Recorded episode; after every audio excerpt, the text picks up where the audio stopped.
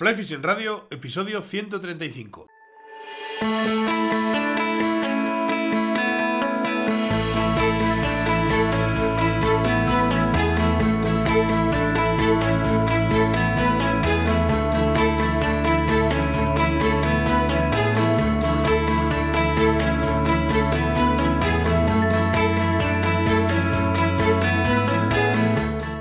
Bienvenidos mis queridos pescachailes a un nuevo episodio de Fly Fishing Radio, el primer podcast de pesca con mosca en español. Soy Miguel Coronado y durante la próxima media hora vamos a hablar de pesca con mosca.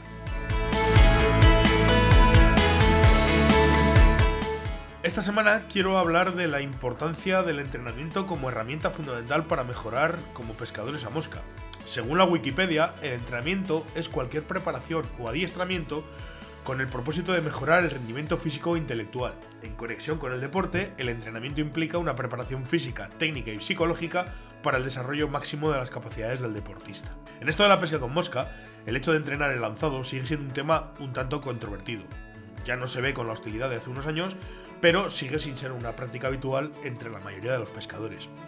Hoy quiero explicaros por qué me parece algo imprescindible, algo muy interesante y desde luego tan divertido como pescar.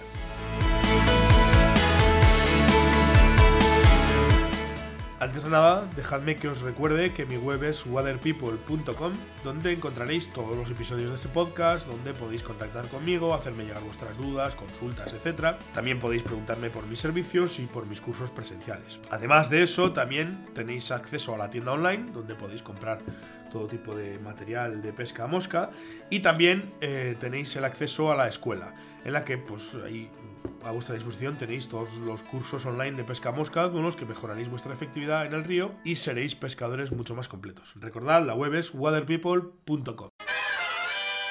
Os repito lo que he comentado al principio. Según la Wikipedia, el entrenamiento es cualquier preparación o adiestramiento con el propósito de mejorar el rendimiento físico o intelectual en conexión con el deporte, el entrenamiento implica una preparación física, técnica y psicológica para el desarrollo máximo de las capacidades del deportista. Si aplicamos esta definición a la pesca mosca, tendremos que el entrenamiento nos servirá como aprendizaje y asimilación de conceptos básicos, nos vamos a familiarizar con conceptos como el bucle, el golpe de lanzado, la trayectoria recta de la caña, la tensión, la aceleración, etcétera, etcétera, etcétera. No es cuestión aquí de ahora ponerme a hablar de este tipo de conceptos porque no quiero, no quiero aburrir a nadie y mucho menos hacerle huir. Pero sí que cuando entrenemos todos estos conceptos van a entrar a formar parte de nuestro, de nuestro lenguaje y van a entrar a formar parte de las cosas que vamos a, que vamos a asimilar como algo lógico.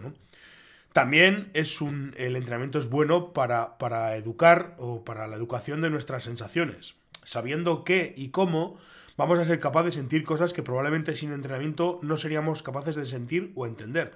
O nos costaría mucho, simplemente porque, porque nos, no hemos educado a, nuestra, a nuestras sensaciones a entender el porqué de las cosas. Mm, nos va a ser mucho más fácil entender la relación entre caña y línea y vamos a ser capaces de sentir las diferencias entre perfiles, pesos, acciones, diferencias que a veces son sutiles, pero que están y que debemos saber de alguna manera eh, eh, entender o por lo menos tenemos que sentir. Entrenando también vamos a entrenar, valga la redundancia, nuestra memoria muscular para ejecutar determinados movimientos, además, cuestión de acción-reacción. No vamos a necesitar pensar en cómo hacer las cosas, simplemente como ya lo tenemos entrenado, las vamos a hacer. Y también el entrenamiento nos va a servir para analizar la situación y elegir la solución más adecuada. Es decir, a lo mejor estamos en una situación en la que tenemos un pez delante y, simplemente pues podemos elegir varios tipos de, de opciones antes de ejecutarlas y como sabemos lo que tenemos que hacer y sabemos cuáles son nuestras limitaciones y nuestras ventajas porque hemos entrenado, vamos a ser capaces de elegir la mejor eh, solución a ese problema que nos plantea ese pez que está delante nuestra en concreto. Esto, que en cualquier actividad humana sería lo más normal del mundo, para cualquier deporte, golf, tenis, fútbol, baloncesto, eh, el que queráis, me da igual, cualquier deporte, o, para, o incluso para tocar cualquier instrumento. Es decir, si yo necesito aprender a tocar la guitarra, pues tendré que tener unas bases y tendré que practicar, y en este caso ensayar o entrenar con, con acordes, con tal, con cual, la trompeta, el trombón, cualquier instrumento. Pues en nuestra actividad, sin embargo, es algo que se obvia sistemáticamente. Hay quien además dice que a pescar solo se aprende en el río y que el entrenamiento no sirve para nada. Hombre, A ver, a los que dicen esto en cierto sentido razón no les falta. No es lo mismo una situación de pesca real que un campo con conos y cinta métrica. De la misma manera que no es lo mismo una tanda de penaltis en la final de un mundial con no sé cuántos millones de espectadores que una sesión de entrenamiento en la que puedes tirar, no sé, 200 penaltis. Está claro que una situación real de pesca te va a poner al límite de tus capacidades, sobre todo si tienes a tiro al pez de tu vida, eso es, eso es vamos, es evidente.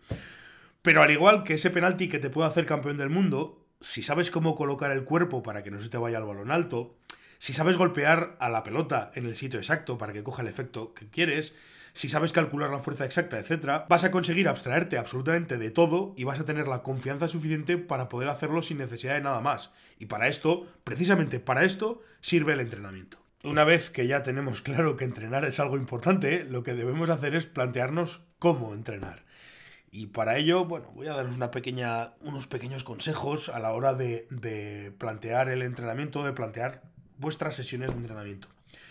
Eh, lo principal y primordial es que en cada sesión de entrenamiento es muy, muy, muy importante que tengáis claro cuál es el objetivo de la sesión y la manera de entrenarlo. Si en un momento determinado vais a dedicar una sesión específica a la precisión, esa sesión tiene que ser toda precisión.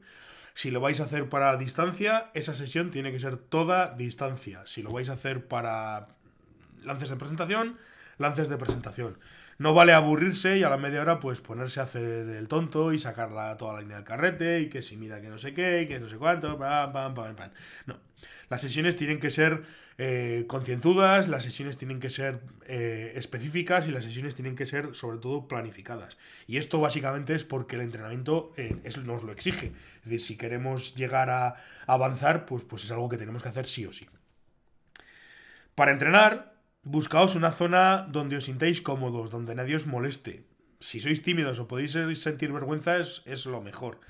Está claro que a nadie se le ocurre hacer bromas con un runner o con un ciclista, pero claro, un tío con aros, conos, cinta métrica y una caña, pues es algo extraño y es fácil que alguien te diga algo. El típico, ¿qué? ¿Pican? Joder, no sé qué. Eso es muy típico y nos ha pasado a todos los que nos ponemos a entrenar, nos, nos ha pasado en un momento u otro. Por tanto, eh, o una dos, o vencéis esa vergüenza, entre comillas, y os importa muy poco lo que os digan, o os buscáis un sitio, pues como digo, sencillo, o sea, eh, cómodo, eh, más o menos oculto, donde nadie os moleste, donde podéis entrenar con, con, con garantías.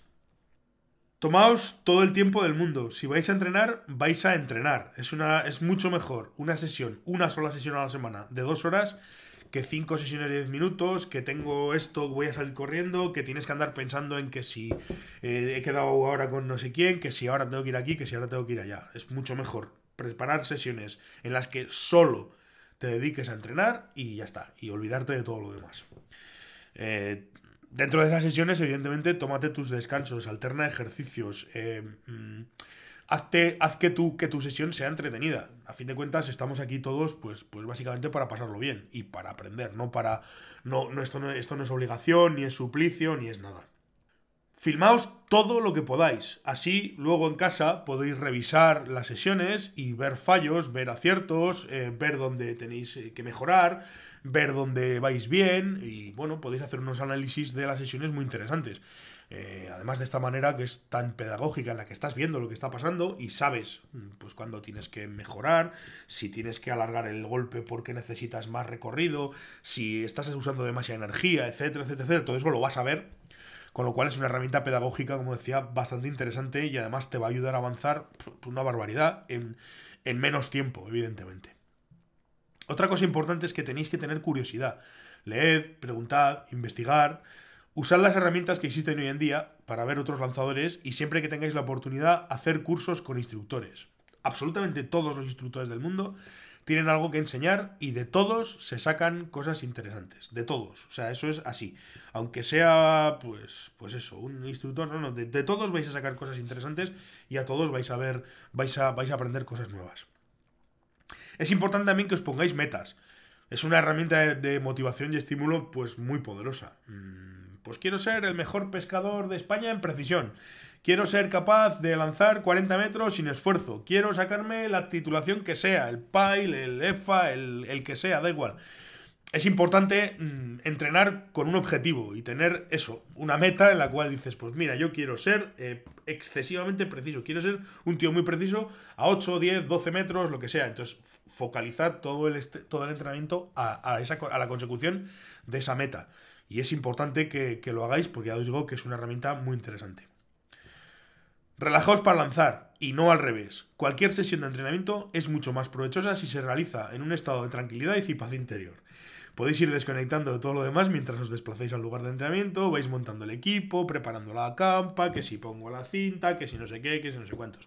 Eso ya forma parte del proceso de, de, desconexión y del proceso de entrenamiento. Ya veréis como después de acabar no vais a volver a querer conectaros en mucho rato. Dedicad un rato en todas vuestras sesiones a entrenar el lance básico. Tenéis que ser capaces de controlar todas sus variantes, clonarlo una y otra vez y de hacerlo con los ojos cerrados.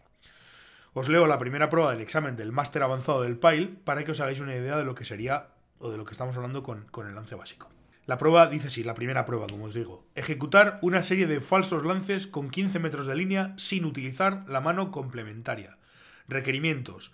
Velocidad de línea media lenta. Fluidez en la ejecución. Buen timing. Bucles estrechos, aproximadamente 80 centímetros, homogéneos, con el ramal de la mosca recto, tanto en el lance delantero como en el lance trasero. Buen control de línea y sin bucles negativos. El lance básico es para nosotros lo que sería pues, el drive para el golfista, el tiro libre para el jugador de baloncesto, el golpe de derechas para el jugador de tenis, etcétera, etcétera, etcétera. Los arpegios para el guitarrista, las no sé qué, es decir, que es, es digamos, el lance fundamental desde el que se construyen todos los demás y como tal es imprescindible que lo dominéis absolutamente. Estoy pensando que hoy me he tirado todo el episodio hablando de rutinas, de ejercicios, de objetivos y al final no se he concretado nada. No, no es fácil, no es nada fácil, porque como suele pasar, pues hay mucha información, pero está toda desperdigada por ahí. Eh, y el caso es que dándole vueltas se me ha ocurrido que podría habilitar para todos los suscriptores de la escuela un apartado nuevo en el que recopilar y organizar toda esa información para que podáis preparar vuestras sesiones de entrenamiento. Voy a ver si es viable prepararlo por objetivos y ofreceroslo como valor añadido a la escuela. Os iré informando sobre todo ello. Y vamos a dejar el episodio de hoy aquí. No sé si me lo habéis notado, pero llevo un par de días con la garganta tocada y cada vez me es más difícil hablar en condiciones. Así que lo vamos a dejar aquí, como digo. Muchísimas gracias a todos por vuestra atención, por estar al otro lado, por vuestras valoraciones, por vuestros comentarios y por los me gusta en todas las plataformas en las que está disponible el podcast. Gracias también por suscribiros a la escuela y sobre todo, gracias por hacer que todo esto sea posible. Evidentemente os lo digo siempre, pero sin vosotros esto no tendría ningún sentido. Nada más, mis queridos pescachailes, nos volvemos a escuchar el próximo martes aquí, espero que ya con la garganta en condiciones, en Fly en Radio. Hasta entonces, portaos bien y sed buenos.